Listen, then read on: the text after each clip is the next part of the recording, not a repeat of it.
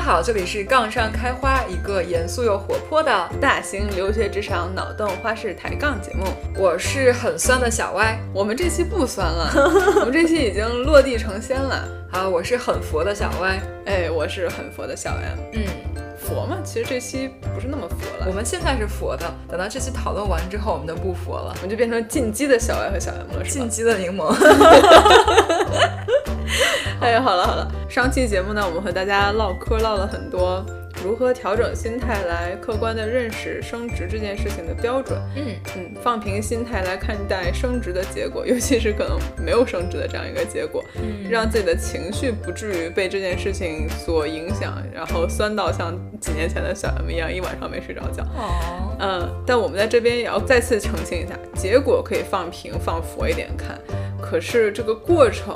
在我们这边是提倡大家一定要去努力自我把握的。嗯因为我后来想了一下，每次最懊悔的时刻吧，其实是当我发现我自己在整件事情中是可以努力的更多，努力的更有技巧一点，但因为我自己没有及早主动的去做这些事情，反而嗯导致最后我自己的升职结果是被我自己给主动错过了。嗯，这其实我本可以才是世界上可能更令人沮沮丧的一一句话吧。对，非常同意刚才 M 姐说的每一个字。呃，所以这期我们就想跟大家聊一聊。呃，虽然我们上一期有跟大家说过心态要放平，但是放平在当我没有得到的时候，这一期我们还是跟大家聊一下如何主动争取。对的，但是跟上一期是完全不矛盾的啊，其实。哎，完全不矛盾啊！就首先你放平了心态嘛，不被最后的这个结果所左右。嗯，但当你有了这样一个心态的准备上，你还是要尽到自己的努力，而不是说我整个这件事情就听天由命了。嗯是的，嗯嗯， 好，先来聊我最近感触比较深的一点吧。嗯不知道是不是很多华人或者是亚洲文化影响下，大家都会有这样一个心态，但感觉很多时候大家都不好意思把自己想升职这件事情说出来。嗯但美国这个社会，上一集结束的时候，我们也跟大家聊了，说你这个社会的文化，它就是爱哭的孩子有糖吃，那不哭的孩子连奶都没得吃。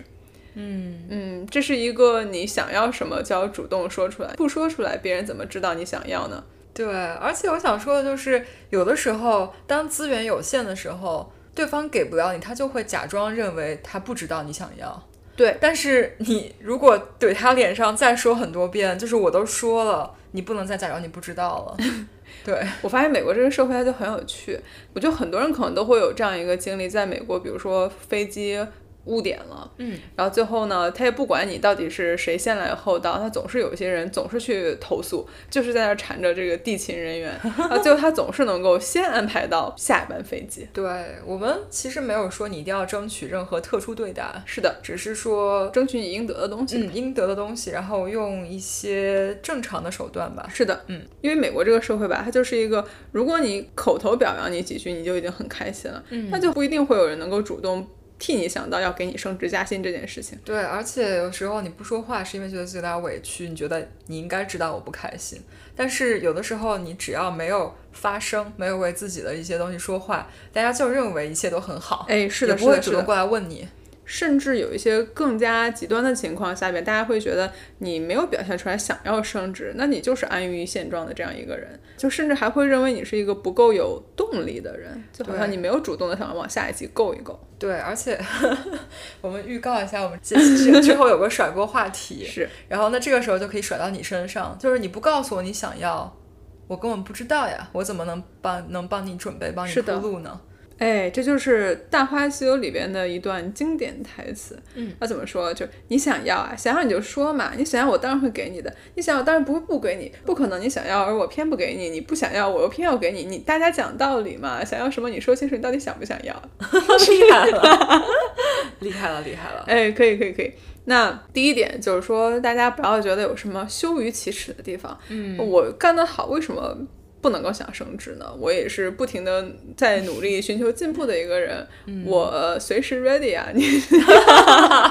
随时 ready，说的太好了。好。第二点是，大家要先先确定一件事情，就是会有那么一些人对你的升职是最有话语权的。嗯那你要做的就是要去影响这些人对你的看法，要把自己想要升职的这个意愿传达给这些人。嗯那一般来说的话，就有可能有你老板，然后你的 skip level 就你老板的老板，嗯，然后在很多公司里边还会有一些其他的合作的大佬叫 key stakeholders，嗯然后这些人呢都是平时对你的工作可能有很高的 visibility，对你的升职表现是有很多的话语权的这样一些人。嗯，重点就是要让他们知道你是很有干劲儿、很有主动性，想要冲一冲下一级的。嗯那第三呢，就怎么去跟这些人提升职这件事情，哦，其实是一门艺术。哦，可是了，我首先发现啊，这个 timing 啊，timing 超级重要 啊，这又是一个电影里面什么电影啊？啊啊，不知道啊，嗯，我确实重要。你说 timing 在什么事情上不重要呢？那咱们说这个 timing 的问题呢，就是我发现很多人是在升职结果出来以后，突然间发现大饼落空或者大失所望，啊包括我自己，包括我自己几年前经历就是这样，他突然想到我需要去主动去跟老板聊这件事情。嗯然后还有一种稍微好一点，但其实也没有已经没什么卵用的情况，就是可能临到了该升职的这个 promotion panel 之前几个星期或者是一两个月，嗯突然间想到了要去跟老板提一提自己想升职这件事情，然后希望老板在这个接下来的 cycle 提名自己。嗯，但其实这个时候呢，就已经真的为时已晚了。嗯因为你以前没有提过，老板就从来不知道，他可以假设你是没有想要升职的心的，他就可能没有认真的替你考虑过这件事情。然后在这么短的时间里边，其实事情很难做到任何改变。我同意。对，然后大家可以再回去听一下我们上一集里边认为升职的一些必备条件，嗯，也是包括有一段时间你需要证明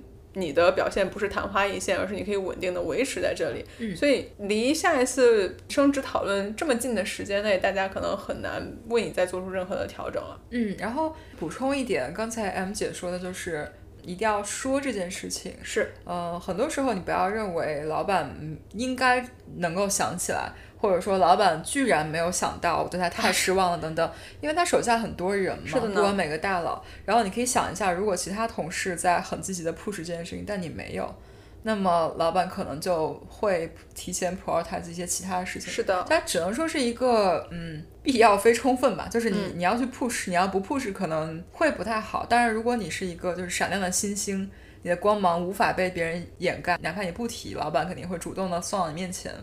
但是从自己角度来说，你肯定还是要提一下的。。是的，但怎么提啊？接下来我们要聊怎么提的问题了 对，怎么提这个艺术？首先，我觉得我见过一些我认为不太合适的情况。一种情况是去跑去跟老板说，我就是要在这个时间升职，你看着办。这个嗯，好，就是这老板听到这句话的话，那就很尴尬呀。就我们上一期节目里边聊了很多，就升职的不可控性，就包括你老板真的很想升你，但也有可能会有一些突发情况发生，他最后愿望落空，那、不是他真的不想要给你升职。所以你让老板给你保证在某一个时间升职这件事情，至少在我们公司的文化下，老板是永远不可能这么给你保证的。 对，因为他知道我没有办法给你保证，我没有办法保证这件事情百分之百发生。不到最后，他真的在我们的内部 HR 系统里面生效，我甚至都不能告诉你你被升职了。就算之前在开会的时候，大家已经口头同意了你被升职，对，偶尔听到有一些同事会跑去这么跟老板要求，我会觉得这其实让老板挺难办的，就老板也不一定知道要怎么样去帮你，他可能会花很多时间来帮你调整你对这件事情的一个心态和看法吧。嗯然后其次的话，还会有一些比较极端的情况，是可能就跟老板撕破脸了，就威胁老板说你再不给我升职，我就走人了。然后或者是嗯，在公司里面跟老板硬刚，就是你凭什么不给我升职？这个就有点奇怪吧？ 我觉得就嗯有点莫名其妙，很难想象这个情况。是有这种情况就比较极端了，嗯然后发生的不是很频繁，然后应该非常罕见。嗯但每次发生的话，我会觉得是，呃，大家需要避免这样的一些极端情况，因为这件事情我觉得还应该是一个比较心态平和的事情。对，而且讲道理啊，就是老板也不欠你什 么，也就不一定是，嗯我们还是在假设你老板是一个愿意是可以沟通、对对，可以相互信任的老板。但如果你碰到不太好的老板的话，那就直接呃换组跳槽。 是对。如果遇到不保太命哎好的老板，你没有必要在这儿跟他死磕，要是的要正要升职是吧？是就是你不应该因为你沉没成本比较高，就一定要是在是他这儿是是磕磕磕很久。是是是是是。那怎么去跟老板提这件事情？我个人认为，这个话怎么说哈？就我听到的一种，我觉得态度比较好的，是我自己觉得，如果我听到这件事情的话，我会觉得，哦，我很开心你会这样想。这个话是怎么说的呢？就是你跟老板说，老板，我希望在某一个合理的时间段内，能够提升我自己的表现，来达到下一级的标准。嗯嗯，这句话为什么我会听到以后觉得比较开心呢？就是首先，这个合理的时间，可能首先你不要给我定一个三个月后、六个月后这种这么短的时间。嗯，那如果你还是有挺多的 gap 的话，那你三个月、六个月可能压根儿就不够你来改进。你如果跟我说一个十二、十二个月、一年半甚至两年以后，那我会觉得这个时间还是比较的合理的，你对自己还是有比较清醒的认识的。嗯然后其次呢，你跟我说的是你想要提高自己的表现，你的重点在于你想要 perform at the next level，就达到下一级的标准，而不是执着于升职的这个结果。嗯然后再说之前聊到的升职结果的不可控性，那我不能保证我一年一年半以后一定能给你升职，但是我可以保证你一定能够看到自己能力上的进步和表现上的进步。嗯如果这个是你比较看重的一些所得的话，我会觉得你的得失心可能会能够放得更平衡一点，嗯也是我能够向你保证的一些事情。所以这个是我个人觉得比较好的去跟老板提升职的一种表达方式吧。这个时候呢，老板已经知道你有清晰的升职意愿了，并且你愿意承认是有一个客观标准和你自己目前现阶段能力上的欠缺的哦，并且你有想进步的动力和努力，那老板就会觉得是一个非常愉快的双方合作、共同进步的一个过程。那 Y 姐有没有什么其他的跟老板提升值的比较好的沟通方式我没有， ？Y 姐我向来是比较我幸运的人，对我觉得我真的就是比较幸运吧。但是呃，其实也有我，我觉得你在跟老板提的话，唯一一点就是你可以有你自己的 timeline，对但是老板给的 timeline，如果他给你一些的话，也是有他的考量呃的他的考量的。是的，所以我觉得我们应该关注的是你的这个能力上的提升，是而不是纯粹的时间。是的，因为很多时候升职也会，我们之前讨论过，有各种各样的天时地 利， 对这个很难控制。然后对让老板给你一个保证是很难的，不很切难实际的。然后给自己定一些就是硬性的规定，我要在什么时间内升职，这个也是不切实际的。是的。不要硬刚老板， 对，对我们，呃，这边还是建议大家，就如果是一个你认为可以信任的老板的话，大家就关系还是处的和平一点。嗯嗯啊、如果你对这个老板都没有信任的话，那我也想不到为什么你还要给给他干活。对对，信任真的是非常重要的一点。对，当然有些公司的文化可能会更加直接一点，你也可以直接去跟老板提说，老板咱们能不能一起规划一个就两年以后给我升职的这样一个目标？嗯这也看不同老板自己的风格。我也见过有些老板上来就是比较的开诚布公，会跟我会跟我说。哦，我觉得你一年半以后升不了职，或者说我认为你可能至少得两年以后才会升职。嗯，但我也会很感激这样子的老板，就每个人有不同的沟通方式吧。嗯嗯，所以还是大家可以酌情考虑一下。我觉得可能最后最重要、最重要、最重要、最重要、最重要的一个点， 就是你去 push 老板这件事情，不要认为它是一个一次性行为，就并不是说你一次跟大家老板讨论完了，让他知道你有这个升职的意愿了，嗯，就完事儿了，而是持续性行为，你要一直不停的，时不时的就提醒他一下，老板，我是想要升职的哟，老板，你看我哪里做的还不够好哟，因为。这事情怎么说？再回到咱们刚才那个点，很多人啊，就可能他不好意思去跟老板提这件事情。不不光是咱们中国人，嗯，很多美国人我也见到过，一直不去主动正面跟老板聊这件事情，嗯就觉得假设老板会懂我，老板能够花很多时间在揣测我自己的心思上，啊，不可能的，就有一些很多天使老板是这样的， 对对，就是，但是你想，天使老板他手下人越来越多，对的他很忙，他也不可能随时都考虑到你的是想的，法。是的，的，是的。嗯，我们这这边建议就是大家要主动去跟老板沟通，并且要经常来沟通这件事情。嗯，当然了，我不会提的那么急。就我个人 preference 上面来说，我可能刚升完职以后就不会立刻去找老板，立刻就开始说我要去要下一级了。嗯，因为这时候可能看起来会这个人有点。嗯，心浮气躁吧，嗯也是我们之前反复在聊的一个问题。就你首先要证明你自己在这一级已经能够稳定输出了，嗯，再去跟老板谈我想要够一够下一级的标准这件事情。对，这也是我刚才想说的，就是 M 姐说的很有道理，你要时不时地提醒老板一下。对但是我这里要说的就是，你也要真的有在提高，哎是的你自己也在努力，你不 能不能每次都是我还是我，但是我就哎就是的经常是的 push 老板，老板就会觉得你是有什么问题吗？对是自己的的是的认识好是像有的点不清楚。对，嗯，所以可能在升职完了以后，自己对自己的表现也得有点儿数。当你觉得你做现在的这个事，做现在的工作已经比较得心应手的时候，再去跟老板提一提，要更大的一些挑战，然后要更大的一些 scope。呃，具体怎么操作呢？嗯，我们这边总结了一套循环渐进的 三步走，然后大家可以参考一下吧。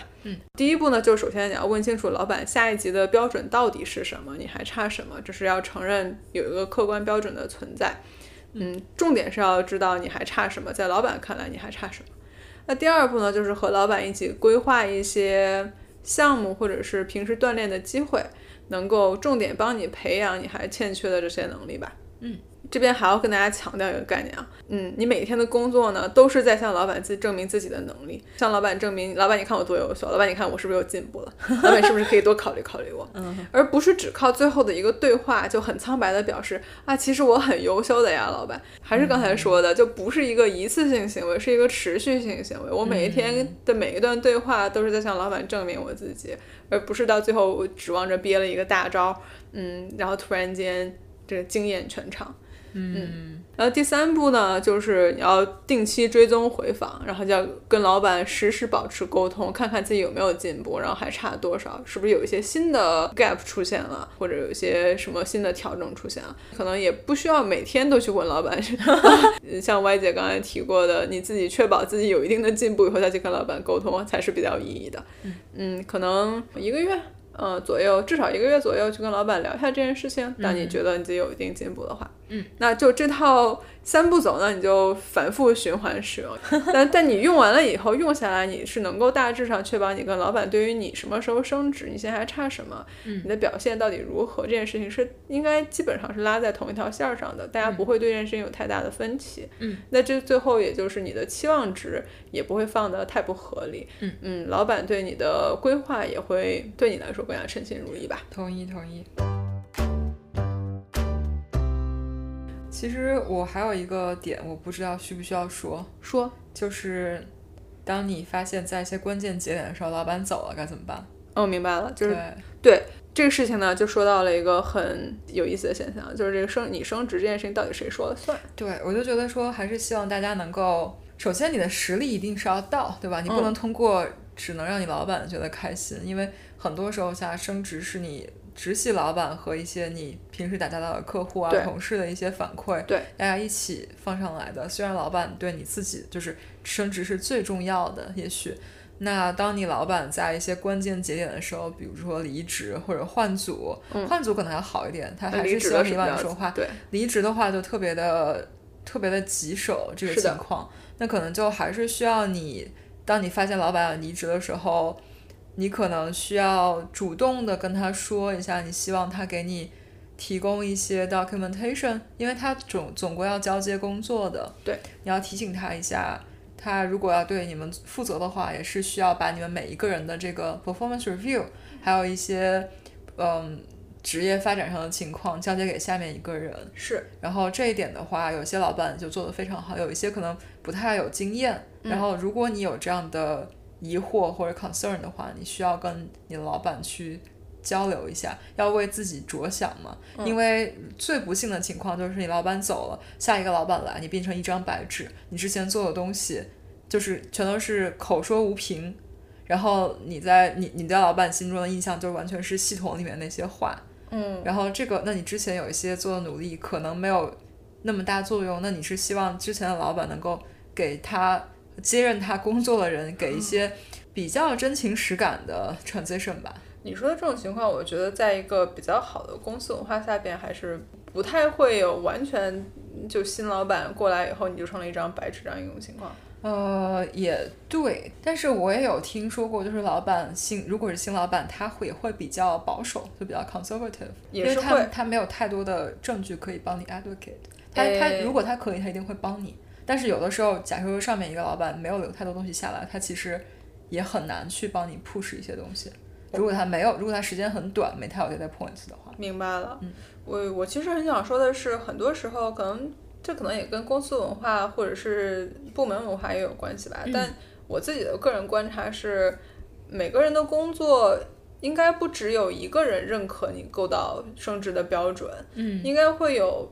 嗯，至少你的 skip level 就你老板的老板也认可了你够到了升职的标准，嗯，甚至有其他一些合作的其他的大佬认为你够到了标准，才能够支撑你最后升职的决定。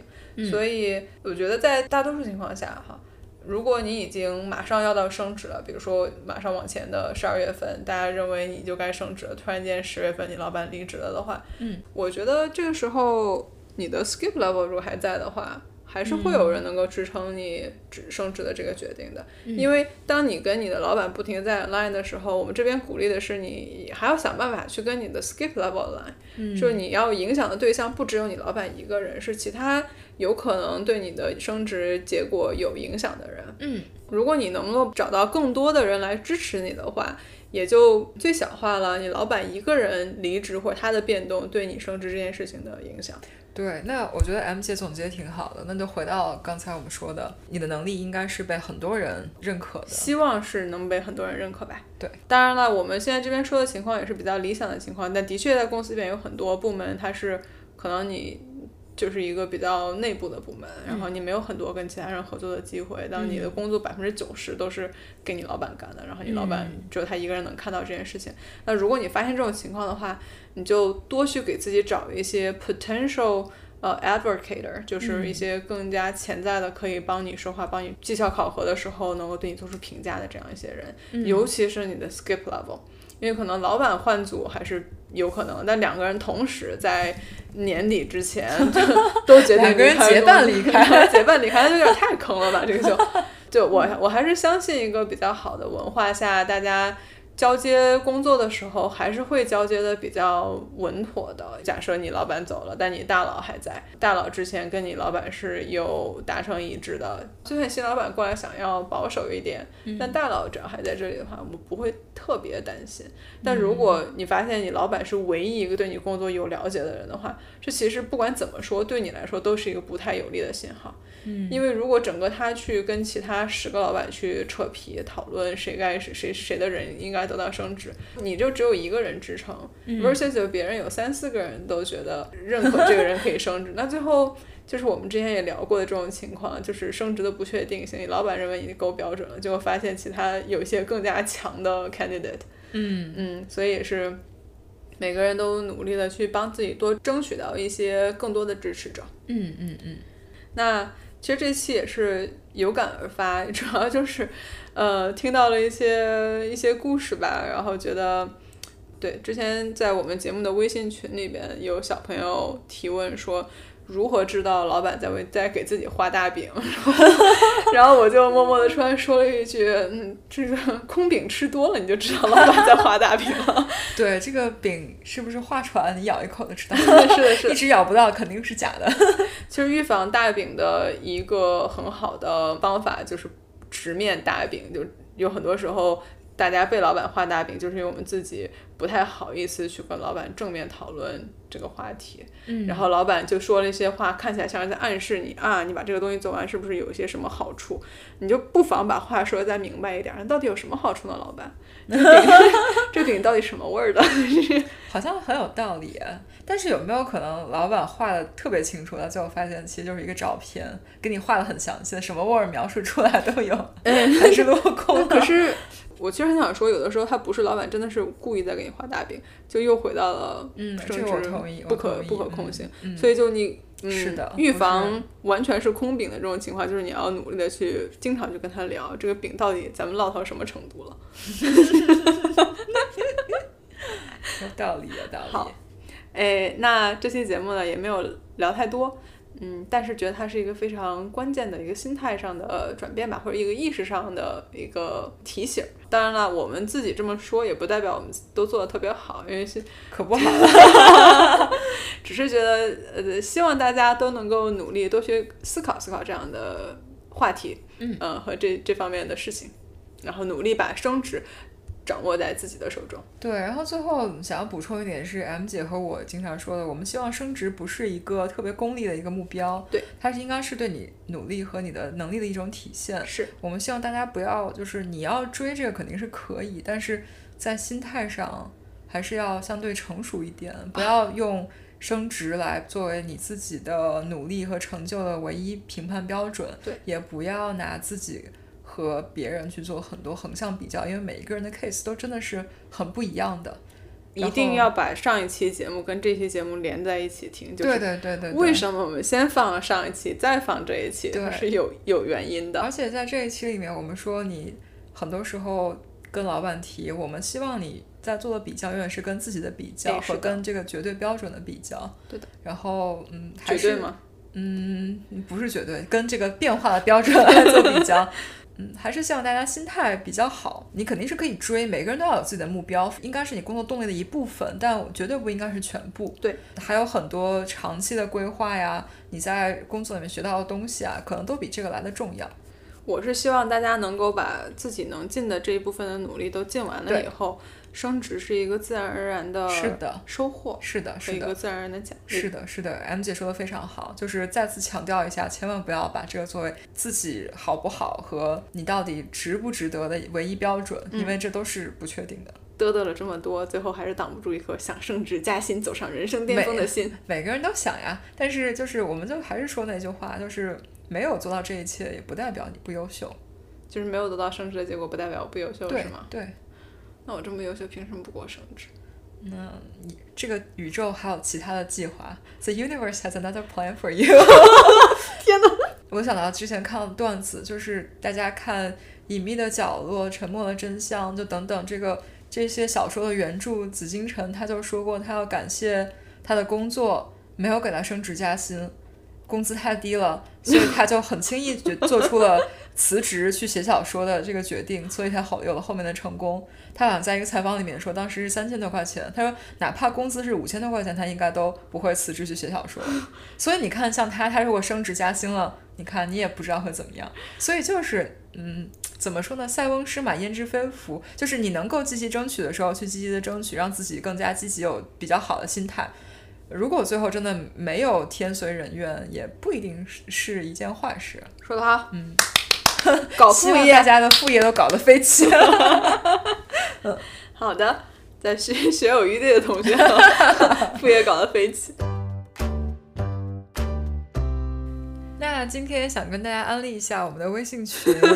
我们因为经常在群里面大家讨论一些感兴趣的话题嘛。对。然后那天关于升职，就有一个小朋友很认真的给了自己的经验，然后也是我和 M 姐觉得非常非常有道理，并且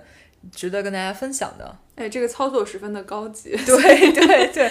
就是内核思想跟对我的和 M 姐讲的一样，但是小朋友就给了一个非常非常落地、具体操作的方 法，嗯，是的呢，呃，可能也不是小朋友，也可能是大 佬，就是有可能是 大佬，这我位觉得。群友，这位群友无私的分享说他他自己一般 push 升职的操作，大概就是首先要让老板知道我想要升职，嗯嗯，其次呢要定期麻烦老板解决问题， 这个操作我理解就是你要给老板一些参与感，就让老板觉得他培养了你，给对他一这 个。些就是成就感吧，哎觉差得不多哎，差这不是多我亲手栽培出来的，哎，是的，，是的，是的。嗯，厉害了，厉害了，然后第三步呢，另外是要提供给老板向他的老板邀功的机会。哦，这一点还有另外一位热心听众也说过，就是你要跟老板汇报的时候，关键不是你到底做了什么，而是把你的成果包装好，直接哎交给是老板，让老板可以直接跟他的老板汇 报。哎，是的，是的，是的。但重点是呢，老板去跟他的老板邀功的时候，也得带上你。这个军功章有你的一半儿，也有我的一半儿。 对，这个厉害了，厉害了。对，最后这位大佬群里群友也说，最后还要骄傲的夸奖自己做的产品。啊，这个我觉得是要夸的。然后你在跟老板，不管是公开还是私下开会的时候，都可以好好的夸一夸自己的东西。嗯，是的呢。嗯，然后这位群友虽然是人在英国的职场，但是也有一些美国的群友表示这个套路很不错，感觉美国也是这样可行的。嗯，大家一致同意，太谦虚在西方职场是不太行得通的，也是我们节目中从一开始就跟大家说的，就这边就是很欣赏那种自信阳光的呃 superstar。对，然后你要夸自己吧，就是首先我们还是挺希望你的东西真的是好，对这样你自己夸的时候自夸也比较有底气。是的，但是我也遇到过那种，就是看到别人把自己的产品夸得特别好，然后以至于想要吐槽的我就开始怀疑自己，我是不是没有听懂，或者是不是理解错了，或者我是不是 miss 了哪些非常重要的信息，导致我没有充分理解他的产品到底有多好。但是就是如果你自己足够自信的夸到一个地步，你就会逼退那些 对你是觉得这个不好的人，就是像我这种，我觉得还挺有意思的，而且。你可以想象一下，如果你自己真的非常自信，把这东西推销出去，呃，很大情况下也没有人会直接跳出来跟你说啊，我觉得你就在那边自 夸有问题，所以抢占先手吧，好。就你已经夸出去了，大家大概率上是也不会说什么的。好的，可以。那群友公认的是，大家觉得刷脸 是很有必要的，有机会一定要在大佬面前多多刷脸，刷存在感。嗯我同意。对，感觉很很容易吃亏，如果你不刷的话。对，又是我们在节目上反复说过好多遍的这种闷头苦干的老黄牛，在西方的职场是非常非常非常非常吃亏的，是非常憋屈的。嗯。那非常感谢群友的无私分享。其实今天会在节目中把这些拿出来跟在节目上跟大家分享，也是群群友的建议。嗯，希望以后我们的未来话题都可以先提前在群里边吆喝一声，然后大家集思广益一下。嗯比较好的想法呢，我们就会拿到节目上来跟大家分享一下。对，也的确是我们一开始做节目的初衷，也是希望能够就相当于是拧成一股绳儿，然后大家都能够互相帮助，共同进步。对，我们可以分享一下每个人的小小的经验和一些教训吧，然后对这样就可以互相帮助一下。哎，那顺便在这个地方再跟大家征集一个新的话题，是我们未来打算做的一期节目，嗯，也是受到群里边。讨论的启发实在是每天都有一种学到一个 E 亿的感觉，就有有很多群友分享了见到的同事的一些高级操作，嗯， 对，比如说跟大佬开 virtual 会议的时候，专门为大佬换一个聊天背景，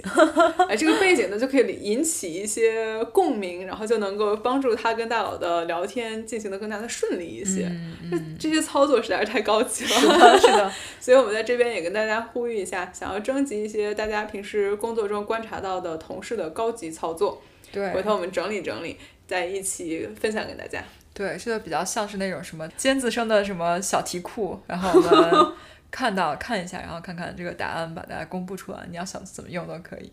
好，嗯嗯，还那是最后说一句，希望大家可以扫码加入我们的微信 群。